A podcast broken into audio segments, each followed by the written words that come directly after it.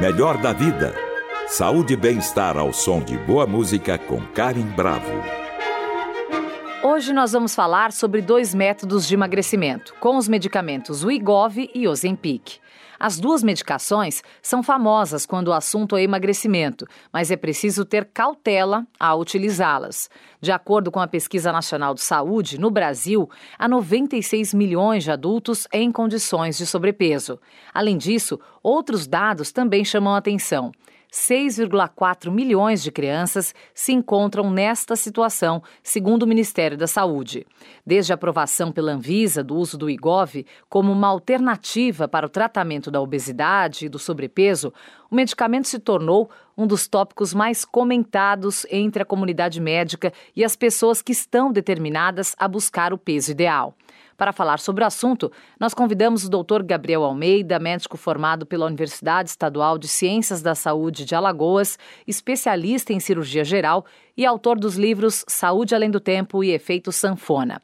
Seja bem-vindo ao Melhor da Vida. Tudo bem com você? Tudo bem, boa tarde. É, grande satisfação estar aqui no Melhor da Vida trazendo a ciência para ajudar é, a todos os ouvintes. Muito bom recebê-lo. O prazer é todo nosso. Bom, vamos lá, doutor. Vamos focar nesse tema que é importante, né? As pessoas falam cada vez mais sobre esses medicamentos. Eu queria começar te perguntando qual a diferença entre os medicamentos Wegovy e Ozempic. As duas medicações, tanto o Wegovy é, como o Ozempic, é, elas são medicações que derivam de uma mesma substância, tá? Que substância é essa? É a semaglutida.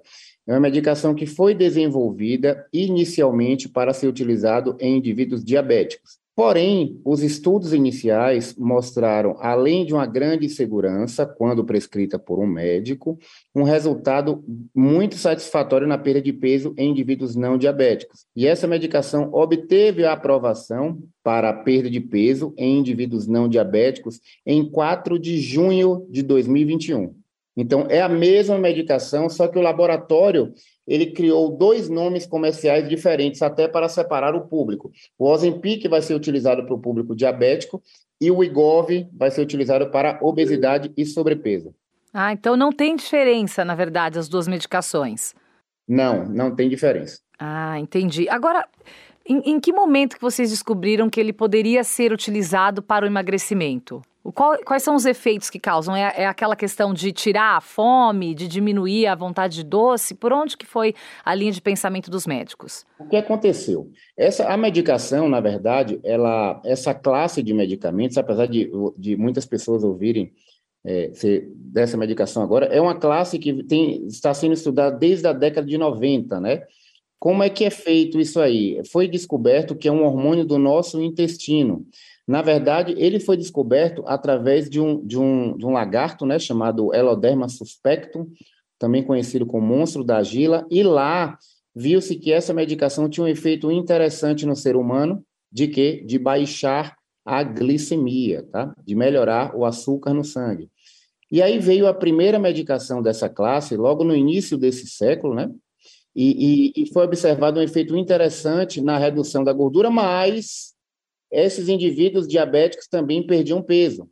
Com o desenvolvimento de novas moléculas, entre elas uma que ficou bastante conhecida aqui no Brasil, chamada de Victosa, né? É, descobriu-se que nos pacientes não diabéticos a perda de peso era muito interessante. Então, os estudos para essa população, é, eles estão aumentando cada vez mais. E doutor, os dois medicamentos eles já estão disponíveis no Brasil? Ambos precisam de receita médica? eles não estão disponíveis no Brasil.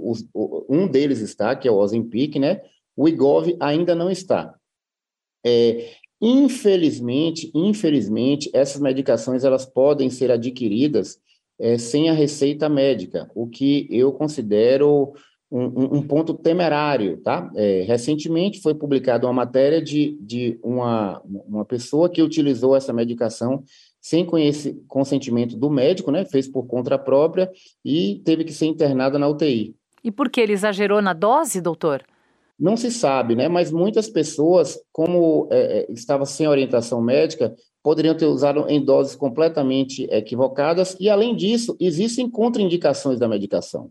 Por exemplo, um paciente um paciente diabético tipo 1 que utiliza essa medicação associado à insulina pode ter uma hipoglicemia grave, então ele pode morrer É, indivíduos que têm um tipo de câncer chamado câncer medular de tireoide ou história desse câncer tem que ter extrema cautela com o uso dessa medicação.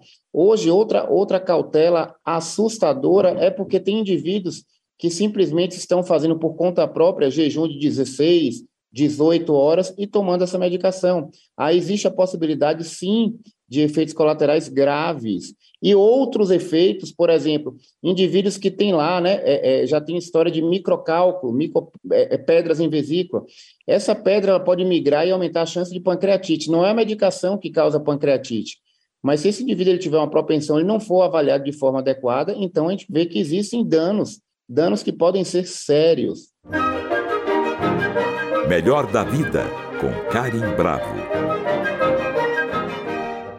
O convidado de hoje é o Dr. Gabriel Almeida, médico especialista em cirurgias, e o tema do programa são os medicamentos Wegovy e Ozempic. Agora, doutor, como é que eles são utilizados? Eles são injetáveis, certo? É, essa medicação ela é de uso subcutâneo, tá? Para você ter ideia, é, o laboratório já desenvolveu essa medicação por via oral, né? Com, é, é o nome de Ribelsus. Hum. É como se fosse a semaglutida por via oral. Só que o efeito do Ribelsus para perda de peso, ele é muito inferior ao do Ozempic, né? Do subcutâneo, que é injetável. Doutor, o custo desses medicamentos é elevado? Muito elevado, muito elevado, mas a boa notícia, a boa não, a ótima notícia é que a patente da, da semaglutida, ela acaba ano que vem. Então, é, vamos começar a ter essa medicação genérica já já nas farmácias. E qual que é, é na sua opinião, o maior benefício é, desse medicamento? Ó, esse benefício, no quesito obesidade, é, não tem nada que se compare. Por quê? É, se a gente para para analisar é, em termos de dados, quando a gente começa a, a, ver aí como era o mapa da obesidade em aproxima, lá em 2003, 2003, a gente tinha aproximadamente 8, 9% da população obesa, né? Chegava até 10 no máximo. Hoje, já, já a população obesa do, no nosso país já chega a 25,9%. Ainda estamos longe dos Estados Unidos, que chega em 44%, mas estamos nesse caminho.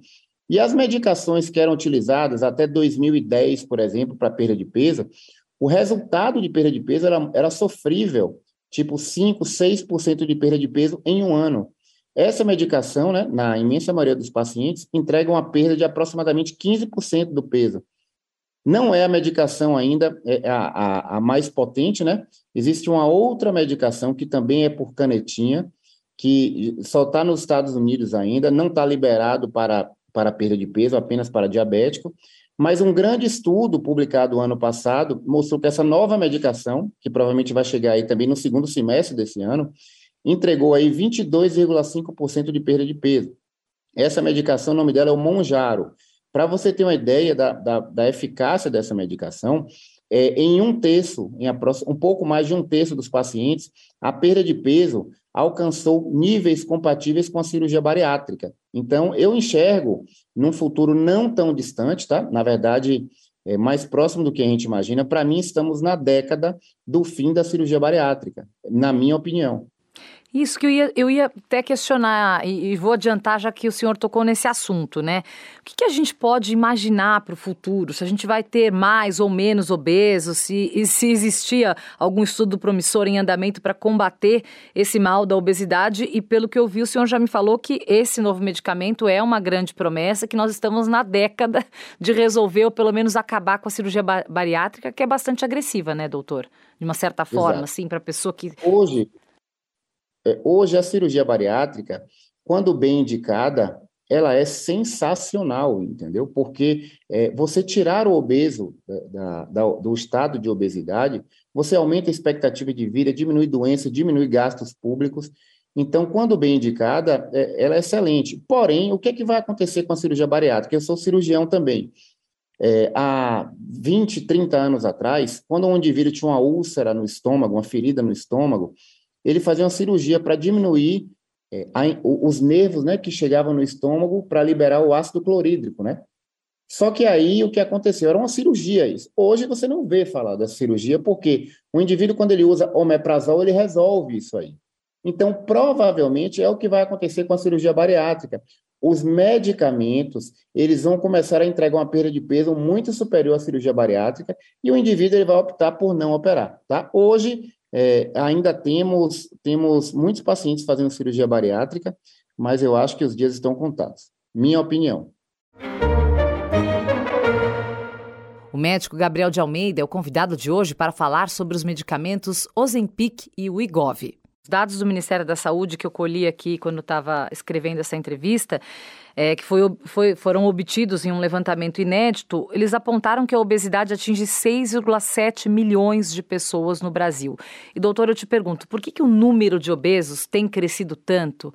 Claro que nós temos, é, se nós pensarmos que hoje nós temos vários alimentos, uma gama, né, mais, uma gama maior de alimentação, de coisas mais saudáveis no mercado, é, claro que são alimentos muitas vezes mais caros e que nem toda a população tem, é, tem condição de comprar, né, e de, de, de de fazer uso dessa, desses alimentos porque são realmente mais caros, mas a gente vê pessoas com poder aquisitivo é, bom que também estão passando por esse mesmo problema. Então, por que, que a obesidade tem crescido tanto, doutor? Oh, em primeiro lugar, olha que coisa interessante. Antigamente, é, a classe que mais é, é, tinha, tinha um crescimento da obesidade era, era exatamente os indivíduos que tinham maior poder aquisitivo. Hoje mudou. É a classe que tem menor poder aquisitivo que está enfrentando aí os aumentos assustadores de obesidade. Exatamente porque é, é, essa classe muito menos favorecida é, consegue comprar muitos alimentos industrializados que são até mais baratos, como você falou. Os bons alimentos são mais caros. Sim. O alimento industrializado ele acaba sendo é, sendo mais barato. Para você ter uma ideia, na época de meu pai, há 70 anos atrás, mais ou menos, meu pai falava: Ah, meu filho, uma pessoa, quando estava começando a ganhar dinheiro, estava engordando, é falavam: Ah, não, ele está ganhando dinheiro, está engordando. Hoje não. Hoje, porque naquela época, para essa pessoa engordar, ela tinha que ter acesso a alimentos industrializados, que eram raríssimos, eram caros. Hoje é muito barato, biscoito, bolacha. Então, a, a classe é, é mais pobre está consumindo esses alimentos de forma muito mais desenfreada. E um outro ponto interessante, porque estamos engordando, estamos engordando mesmo. A obesidade mais do que dobrou aí nos últimos 20 anos e está crescendo, continua crescendo. Um dos principais pontos é que nossa genética hoje ela é muito semelhante à genética do indivíduo de 15 mil anos atrás. E, e o indivíduo quê, de 15 doutor? mil anos atrás, o, é porque geneticamente a gente demora, pode demorar 50 mil anos, 100 mil anos, o nosso gene para modificar, se adaptar. Então, o que acontecia? Naquela época, é, você tinha falta de alimento. E o indivíduo que conseguia comer e acumular gordura era o que mais sobrevivia. O indivíduo que não tinha essa capacidade de acumular gordura, ele morria. E esse indivíduo, então, que acumulou gordura, ele deixou descendentes. E como são os descendentes? Iguais a ele, acumuladores de gordura. E quem são esses descendentes do indivíduo primitivo, acumuladores de gordura? Somos nós. Então, já temos uma tendência genética por seleção natural para acumular gordura, e agora, diferente da época anterior, estamos aí inundados de alimentos de alto índice glicêmico, alimentos inflamatórios, é, alimentos que, que geram patologias, entre elas a obesidade. Então, nós somos programados para sermos obesos por conta da nossa genética e o ambiente está reforçando todo esse aspecto da doença da obesidade. Isso eu pontuei no meu primeiro livro, Saúde Além do Tempo. Sim. A gente já vai falar sobre o livro. Primeiro, eu queria tocar mais no assunto do medicamento. Você falou, já citou aqui alguns riscos desse medicamento, né? Para o diabético tipo 1, que pode também afetar quem já tem aí um, um câncer de tiroide, né? Na genética. E aí você tocou num ponto que é a questão do jejum de 16 ou 18 horas. Eu tenho visto isso né, nas redes sociais, no dia a dia, relatos e médicos, inclusive, receitando essa questão do jejum intermitente. As pessoas estão fazendo isso por conta própria. Então, alguns vão ao médico e, e o médico realmente indica, depois de estudos e exames, mas outros estão fazendo isso por conta própria.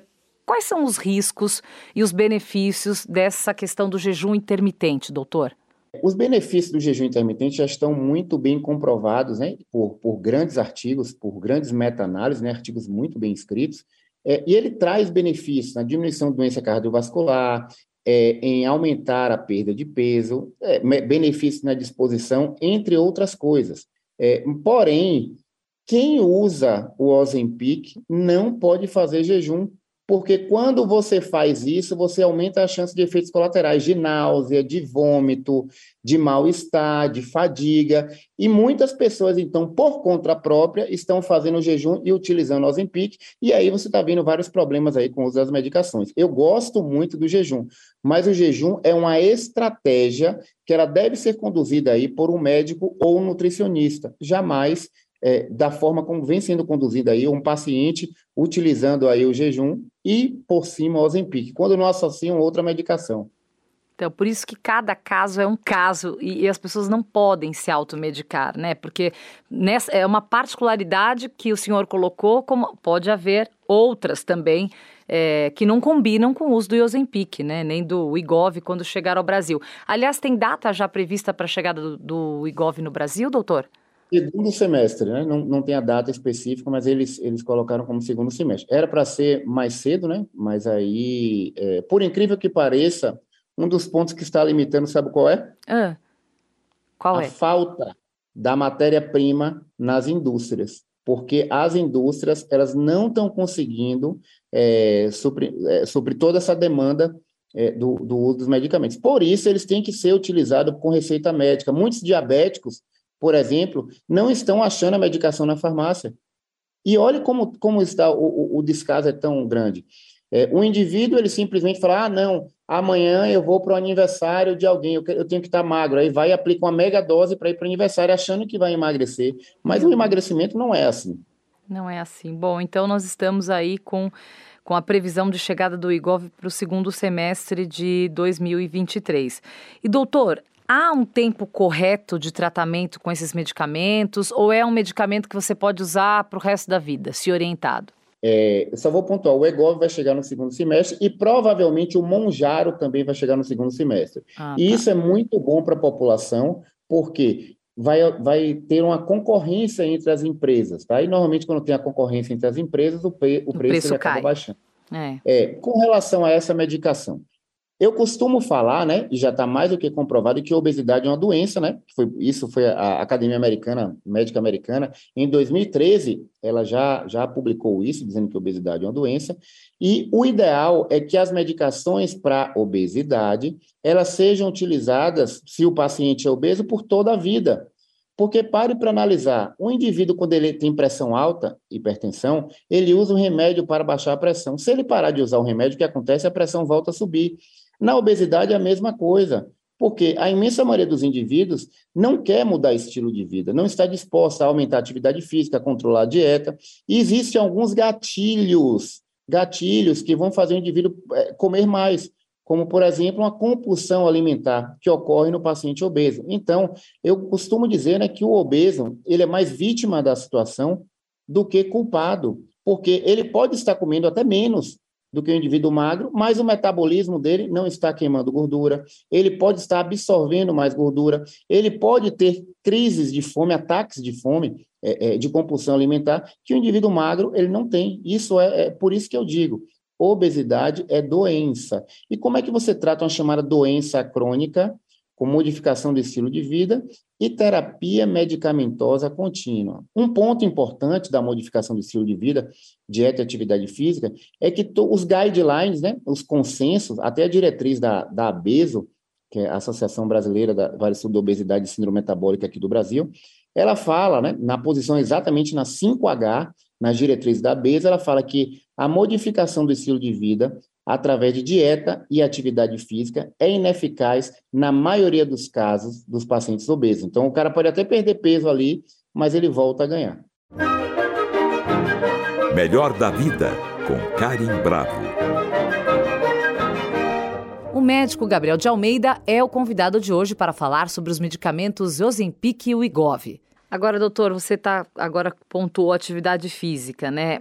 Somente o uso desses medicamentos basta? Por exemplo, a pessoa consegue emagrecer sem fazer exercício físico e, some, e sem fazer dieta, somente usando esse medicamento? Consegue, consegue, porém não é o mais indicado, porque se você faz dieta e atividade física, a perda de peso é maior. Vai ter uma nova medicação aí, que essa não está nem, nem nos Estados Unidos, em lugar nenhum, é, que vai ser mais forte ainda do que o Monjaro. Eu falei que o Monjaro entregava aí 22,5% de perda de peso. Essa medicação vai passar de 30%, muito provavelmente passar de 30%, e a perda de peso dessa medicação ocorreu nos pacientes sem modificar estilo de vida, ou seja, eles perderam aí essa imensa quantia de peso sem fazer dieta ou atividade física, mas é uma medicação que está em estudos ainda. Provavelmente vai ser lançada em 2025. Uau, acho que esse é o sonho de consumo de muitos, né? Que não gostam de fazer nome, atividade né? física e nem dieta. Todo mundo quer isso no, no fundo, né? Agora, é, na verdade, uh, essa medicação, o nome dela é Cagricema, tá? É uma medicação que é, mais para frente, 2025. E tem uma outra medicação que você vai adorar. Hum. Essa medicação leva a perda de gordura e aumento da massa muscular, mesmo em indivíduos que não fazem atividade física. Isso também é para frente, 2025, 2026. Só a falta... medicação é o bimagrumab. Tem que ter um agora o seguinte, doutor, perda de gordura, ganho de massa, é, é, o fim da flacidez, quer acabar, as, as, academias vão fechar, fecha tudo, acabou. Ah, mas não para não, a atividade física não vai parar nunca não. Se Deus quiser não, porque é muito bom, né, para quem, para quem, é. mesmo para quem não gosta, né, faz um bem para para a mente, enfim, para a disposição, para tudo. O ideal sempre é equilibrar os pratinhos e fazer um pouco de cada coisa, né, para ter um resultado ainda melhor. Mas que se, se inventassem a pílula mágica, né? Agora você já falou, o senhor já falou que vai ter perda de gordura e ganho de, de massa muscular. Nossa. Isso já é meio caminho andado, né? Então não vai ser pílula mágica, né? Porque todas essas medicações são injetáveis, né? Sim, Tanto exatamente. quanto o Ligov. Então vai ser a, a agulhinha mágica. A né? agulhinha mágica, exatamente. Agora, doutor, para a gente finalizar, que nosso tempo está chegando ao fim, eu queria que o senhor falasse um pouquinho dos livros, né? O senhor tem dois livros, Saúde Além do Tempo e Efeito Sanfona. Nos conte um pouquinho de como surgiu a ideia de escrever esses livros, né? E qual o objetivo e sobre o que exatamente você conta nos livros. É, são três livros, né? O primeiro é Saúde Além do Tempo, tá. o segundo é O Efeito Sanfona e o terceiro é O Despertar da Mente Magra. Ah, legal. São três livros, né? Saúde Além do Tempo, O Efeito Sanfona e Despertar da Mente Magra. Exato. É, qual foi meu objetivo nesses livros? Né? Eu já sou professor de mais de 4 mil médicos, mas quando eu ensino aos médicos, eu falo numa linguagem técnica. Nesses livros, eu utilizo uma linguagem muito simples e muito fácil para qualquer pessoa entender. E o que, que eu entrego nesses livros aí? O livro Saúde Além do Tempo, eu dou várias dicas de saúde, né? Todas embasadas em ciência, e depois dicas de emagrecimento. Então, o livro Saúde Além do Tempo, na verdade, ele vai ajudar as pessoas, através de, de, de do conhecimento de forma clara, o processo de emagrecimento. E aí depois eu parto para o livro Efeito Sanfona, que é uma dor de muitas pessoas que conseguem emagrecer. O indivíduo consegue emagrecer, depois volta a ganhar peso, que é o chamado efeito sanfona, emagrece e engorda. E então, estratégias para combater o efeito sanfona são colocadas nesse livro. E o terceiro livro, eu vou coroar, na verdade. Quando você emagrece, tem, já sabe estratégia de bloquear o efeito sanfona, isso é um dos primeiros passos para você despertar a sua mente magra. Quando você desperta a mente magra, a possibilidade de você engordar, ela é minimizada. Olha, que ótimo. Então, boas dicas de leitura para gente. Bom, nós conversamos com o Dr. Gabriel Almeida, médico formado pela Universidade Estadual de Ciências da Saúde de Alagoas, especialista em cirurgia geral e autor de livros. Doutor Gabriel, foi um prazer conversar com você. Muito obrigada pela sua explicação, pelas suas informações e até a próxima aqui no Melhor da Vida. Eu que agradeço aí é, é, a oportunidade de estar aqui entregando a ciência e estratégias para modificar e combater essa atual pandemia, que é a maior pandemia do mundo, que é a pandemia da obesidade. Conte comigo sempre, estou sempre à disposição. Muito obrigada, doutor. Até a próxima. Para saber mais sobre nossa programação, acesse o Guia do Ouvinte no site da Cultura FM, www.culturafm.com.br. E para comentários e sugestões, entre em contato através da Central de Relacionamento 0 Operadora 11 2182 3222 ou em nossa página do Facebook, Cultura FM Oficial. Siga a rádio no Instagram, underline Cultura FM. Nossos programas também estão disponíveis em podcast. Procure por Melhor da Vida na plataforma de sua preferência. Trabalhos técnicos Wagner Freitas. Apoio de produção Isaac Silva. Produção Viviana Morila. Melhor da Vida.